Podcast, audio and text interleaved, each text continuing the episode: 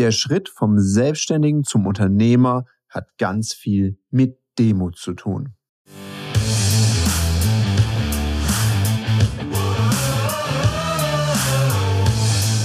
Herzlich willkommen bei dem Podcast Die Sales Couch Exzellenz im Vertrieb mit Tarek Abodela. In diesem Podcast teile ich mit dir meine Learnings aus den letzten 20 Jahren Unternehmertum und knapp 30 Jahren Vertrieb. Herzlich willkommen bei einer weiteren Folge von der Sales Couch. Und heute beantworte ich eine weitere Frage, die kam. Und zwar geht es darum, ich wurde gefragt, sag mal Tarek, was hat dich denn bewogen, den Schritt vom Selbstständigen zum Unternehmer zu machen? Und vor allem, was ist da der Unterschied? Und das ist eine sehr interessante Fragestellung. Da gibt's, glaube ich, sehr viele Definitionen. Ich beanspruche jetzt für mich nicht die einzige Wahrheit zu haben. Was ich mit dir gern teilen mag, sind so fünf Überlegungen, die mir geholfen haben und was mir jetzt auch die Erfahrung gezeigt hat. Weil selbstständig sein heißt ja auch schon im Wort dem Sinne nach selbst und ständig. Das heißt, du bist immer beschäftigt, du bist so wie alles. Du bist deine eigene Marketingabteilung, du bist deine Vertriebsabteilung, du bist deine durchführende Abteilung, du machst alles selbst, möglicherweise sogar deine Buchhaltung. Also du bist halt selbst und ständig am Arbeiten. Und das kann auch ganz schön Spaß machen. Also mir hat es ganz viel Freude bereitet. Und weißt du was? Das war total gut, dass es genau so bei mir angefangen hat, weil ich kenne nach wie vor so jeden Bereich meines Unternehmens oder habe zumindest noch eine Vorstellung davon, was es da braucht.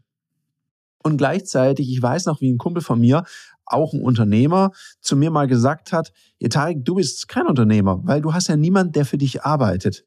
Weil Unternehmer und Unternehmerinnen lassen für Geld arbeiten. Und das wollte ich erst nicht so richtig hören, weil ich dachte, naja, ich bin ja auch Unternehmen, ich habe ja schließlich ein Unternehmen, ich bin Selbstständiger. Und er sagte immer, nee, nee, Tarek, das ist ein Unterschied. Und ich wollte es A nicht hören und B habe ich es, glaube ich, auch noch nicht richtig verstanden, was er damit meinte. Und ja, er hatte recht. Weil wenn du für dich selber arbeitest, dann bist du selbstständig oder freiberuflich und möglicherweise bist du noch kein Unternehmer. Weil wenn du Unternehmerin oder Unternehmer werden möchtest, dann brauchst du einen kleinen Shift im Mindset und in der Art, wie du Dinge angehst. Weil ja, da ist schon was dran. Ein Unternehmer, eine Unternehmerin lässt für Geld arbeiten. Und das klingt immer so einfach. Ja, ich lasse für Geld arbeiten. Ich lasse mir auch die Haare schneiden, da lasse ich ja auch für Geld arbeiten, also bin ich Unternehmer oder Unternehmerin. Das wäre ein wenig zu kurz gesprungen. Ich glaube, es braucht ein bisschen was anderes. Und ich teile mal so fünf Punkte, die mir da sehr geholfen haben. Ich führe sie auch gleich ein bisschen detaillierter aus. Ich nenne sie jetzt erstmal. Also zunächst mal das Thema Demut, dann Realitätscheck, dann seinen eigenen Wert kennen, Mitarbeiter sind keine Kosten, sondern Investitionen. Zumindest sollten sie es sein, sonst sind es keine Mitarbeitenden. Und falsche Haltung zum Thema, wie starte ich? Ich gehe es mal durch. Punkt eins: Demut. Ich merke immer wieder, dass ganz viele Selbstständige oder Freiberufler so das Gefühl haben, wenn ich es nicht selber mache, ist es halt nicht gescheit gemacht, also mache ich es lieber selbst. Und solange du der Meinung bist, dass du immer die beste Person bist, um etwas zu tun, wird Wachstum und wenn du wirklich wachsen möchtest, weil es kann ja sein, ich bin total happy mit meiner Selbstständigkeit, die ist in einem gewissen Rahmen und du bist happy damit. Wunderbar. Wenn du dir überlegst, warum wachse ich nicht, dann mag das das Problem sein.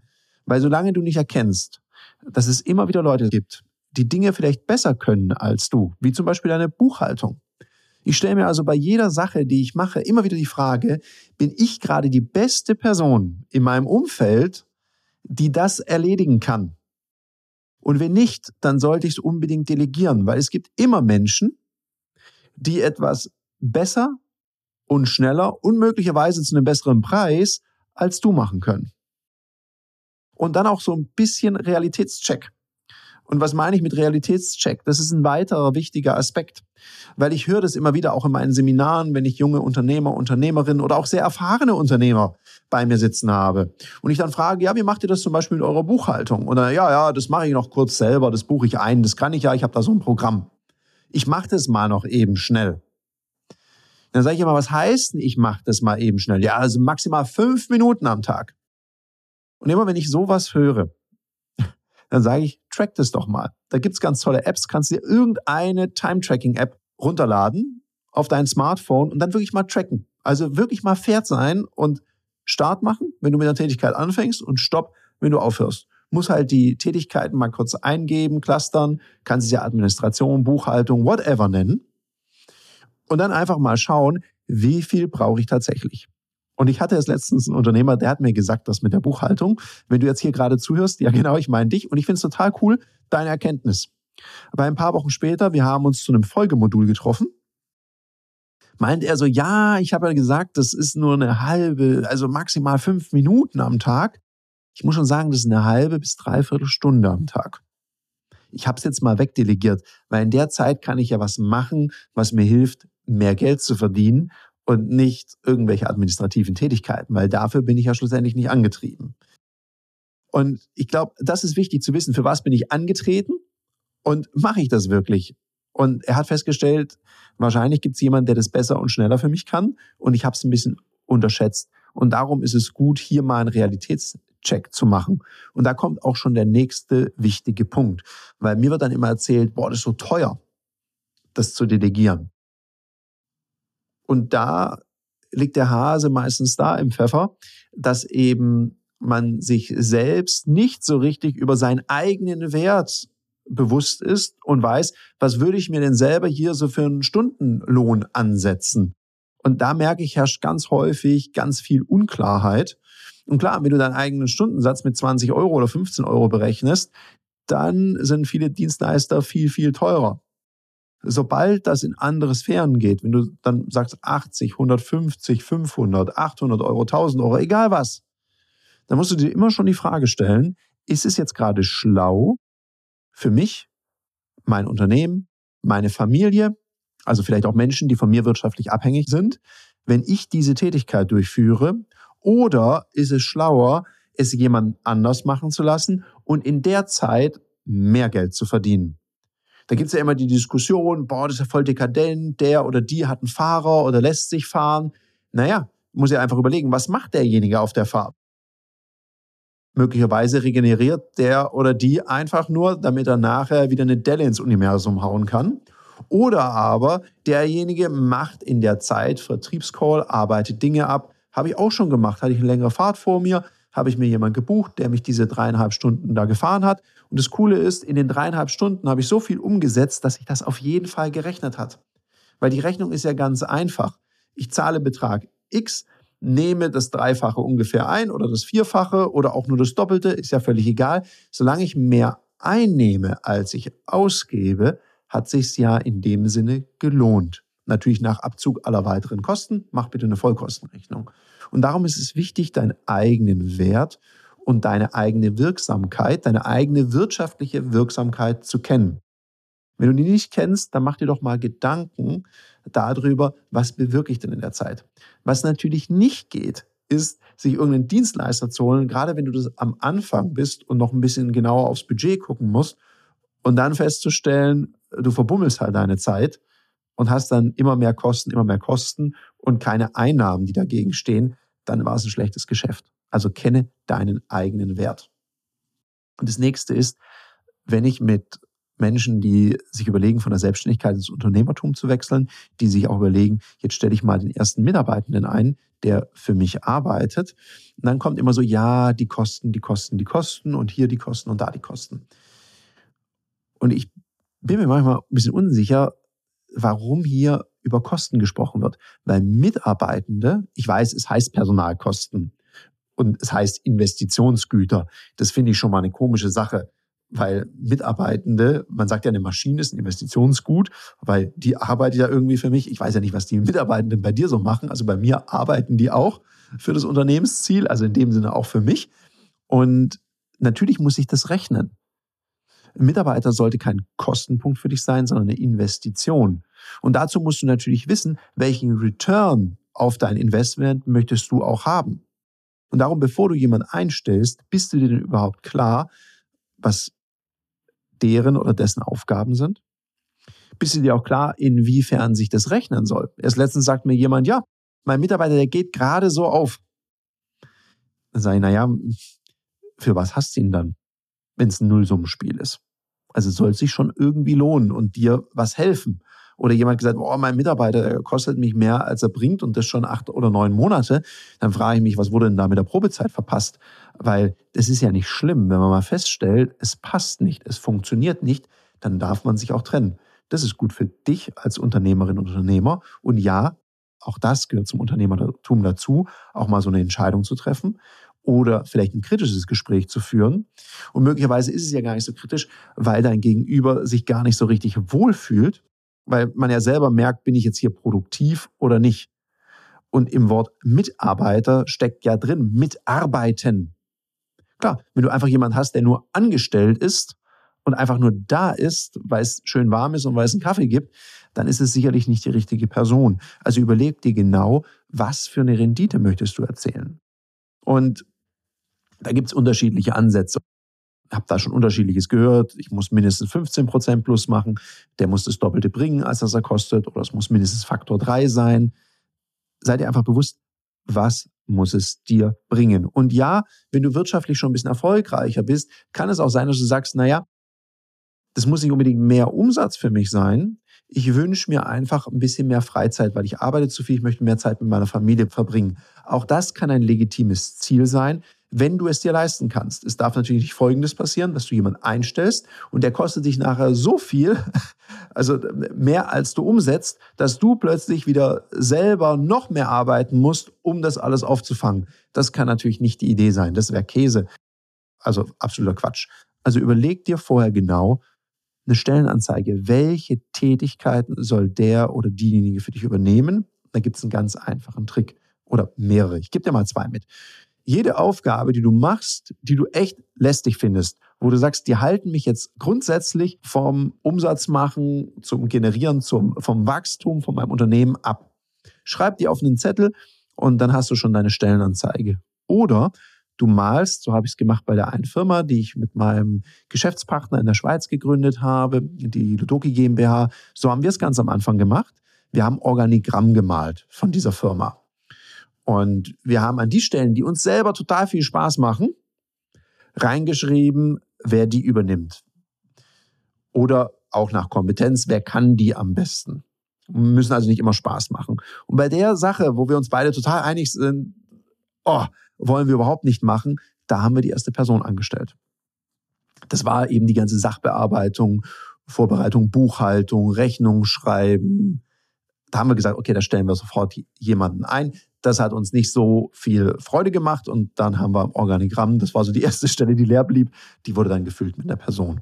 Das ist also auch, wenn ihr vielleicht zu zweit oder zu dritt seid, eine gute Vorgehensweise, dass einfach klar ist, wer macht was, was gehört zu diesen Tätigkeiten dazu, also das auch mal zu operationalisieren und dann dementsprechend auch eine Person zu suchen bei den Punkten, die ihr selber noch nicht ausfüllt. Und natürlich kannst du nicht am Anfang gleich alles wegdelegieren, das kannst du dir möglicherweise gar nicht leisten.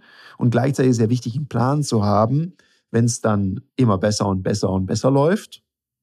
Und zum Beispiel Vertrieb ist für mich immer Sache der Chefin oder auch des Chefs, gerade am Anfang. Das ist jetzt nicht unbedingt das Erste, was ich wegdelegieren würde, sondern ich würde halt gucken, wen stelle ich ein, der mir den Rücken frei hält, dass ich mehr sogenannte Money-Bringing Activities machen kann. Das ist so das Erste. Und dann ist es auch wirklich eine Investition. Das bringt dir also mehr, als dass es kostet. Und dann der nächste Punkt, so ein bisschen eine falsche Haltung. Und was meine ich mit falscher Haltung? So das Gefühl zu haben, oh Gott, wenn ich jemand jetzt einstelle, das ist ja mega teuer, kostet mich total viel Geld. Also erstens mal musst du nicht immer gleich jemand in Vollzeit einstellen. Und zweitens kannst du ja auch anfangen, es gibt viele so Plattformen, wo du auch nach virtuellen persönlichen Assistenten Assistentinnen schauen kannst. Das sind Menschen, die arbeiten von überall auf der Welt. Die machen das eben freiberuflich oder auf selbstständiger Basis. Die kannst du für einen Stundensatz buchen und erstmal gucken, wie viel kommt dabei rum. Hilft mir das? So, um mal zu testen, wie funktioniert denn das? Das ist nicht viel Geld, was du da investieren musst.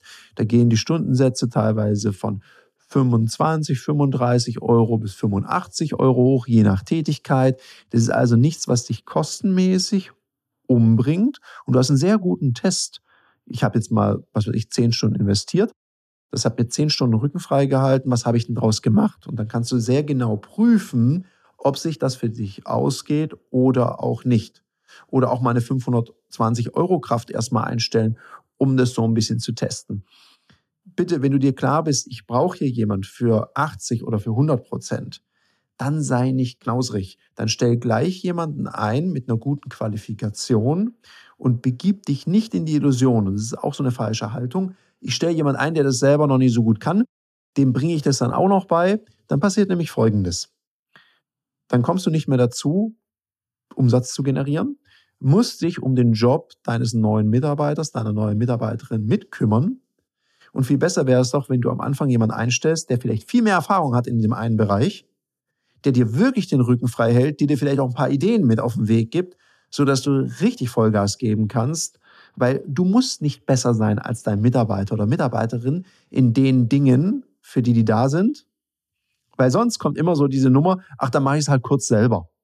Und ich kenne genug Selbstständige, die die erste Person einstellen. Also eigentlich, wenn du jetzt hier zuhörst und du suchst einen neuen Job, dann fang doch bei jemand an zu arbeiten, der gerade noch freiberuflich oder selbstständig unterwegs war, weil dann wird es ganz oft so sein, der hat ja eh das Gefühl, er kann alles schneller, besser machen als du. Und dann hast du einen Chef oder eine Chefin, die für dich arbeitet. Das ist ja auch ganz clever.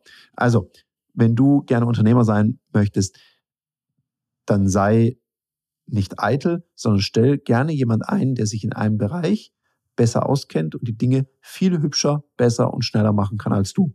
Bei mir ist es auch so, wenn ich da manchmal gucke, wenn auf Social Media irgendwas gepostet wird, dann bin ich immer wieder beeindruckt, wie nett das aussieht, wenn das eine Mitarbeiterin oder Mitarbeiter von mir macht. Im Vergleich dazu, wenn ich das mache, dann sieht es nämlich einfach weniger hübsch aus. Also man erkennt das, glaube ich, auch. Und ist doch gut, wenn man Menschen hat, die da ein Händchen für haben oder sich ein bisschen besser mit, mit auskennen. Das ist doch das Gleiche. Also ich will auch nicht auf die Idee kommen, an meinem Auto selber rumzuschrauben, weil A, habe ich keine Ahnung davon und B, selbst wenn ich ein bisschen Ahnung hätte, ich würde wahrscheinlich viel, viel länger brauchen dafür, als jemand, der sich damit auskennt. Also es lohnt sich einfach nicht. Ich glaube, ich bin wesentlich nützlicher, wenn ich andere Dinge mache, zum Beispiel Organisationen im Vertrieb helfe. Wenn du jetzt in der Situation bist, dass du sagst, ja, ich bin auch gerade bei dem Schritt, ich bin freiberuflich, ich überlege mir das. Dann ist für dich noch ein weiterer Punkt, das ist vielleicht so ein Bonus für dich, wichtig dein Umfeld. Wenn Leute in der gleichen Situation sind, die sagen, ich möchte gerne wachsen, ich möchte größer werden, dann geh doch mal auf www.ludoki.com slash Termine, buch dir da eines von unseren öffentlichen Verkaufstrainings, weil dort findest du eben Leute, die genau in der gleichen Situation sind wie du, die gerade am Überlegen sind, so den nächsten Schritt, die mehr Vertrieb machen wollen. Und da hast du ein gutes Umfeld von Leuten, die wirklich wachsen wollen, wo du dich austauschen kannst. Wenn du jetzt sagst, oh, ich habe keine Lust auf so eine Gruppe, dann kannst du auch gerne mit mir mal in Dialog gehen und wir schauen uns das mal an und möglicherweise kann ich dir helfen, da den nächsten Schritt zu gehen. Dann kannst du gehen auf www.sales-couch.de slash Termin mit Tarek und dann gib mir einen Slot an, zu dem du gut erreichbar bist und dann gehen wir mal in Dialog miteinander. In dem Sinne, ich wünsche dir noch einen ganz schön umsatzstarken Tag. Ich bin raus. Bis zum nächsten Mal. Das war eine Folge von Die Sales Couch. Danke, dass du hier deine Zeit investiert hast und bekanntlich bringt ja die Investition in dich selbst die beste Rendite. Und eins noch, ganz wichtig, vom Zuschauen ist noch niemand Meister geworden. Also, setz die Erkenntnisse, die du aus diesem Podcast gewonnen hast, für dich persönlich um. Wenn dir der Podcast gefallen hat, dann lass mir eine 5-Sterne-Bewertung da, hinterlass einen Kommentar und vor allem abonniert diesen Kanal, damit du in Zukunft keine Folge mehr verpasst. Und wenn du jetzt das Gefühl haben solltest, dass du jemanden kennst, der diesen Content auch unbedingt erfahren sollte, dann teil den mit ihm, weil Sharing is Caring und in diesem Sinne viel Erfolg beim Umsetzen.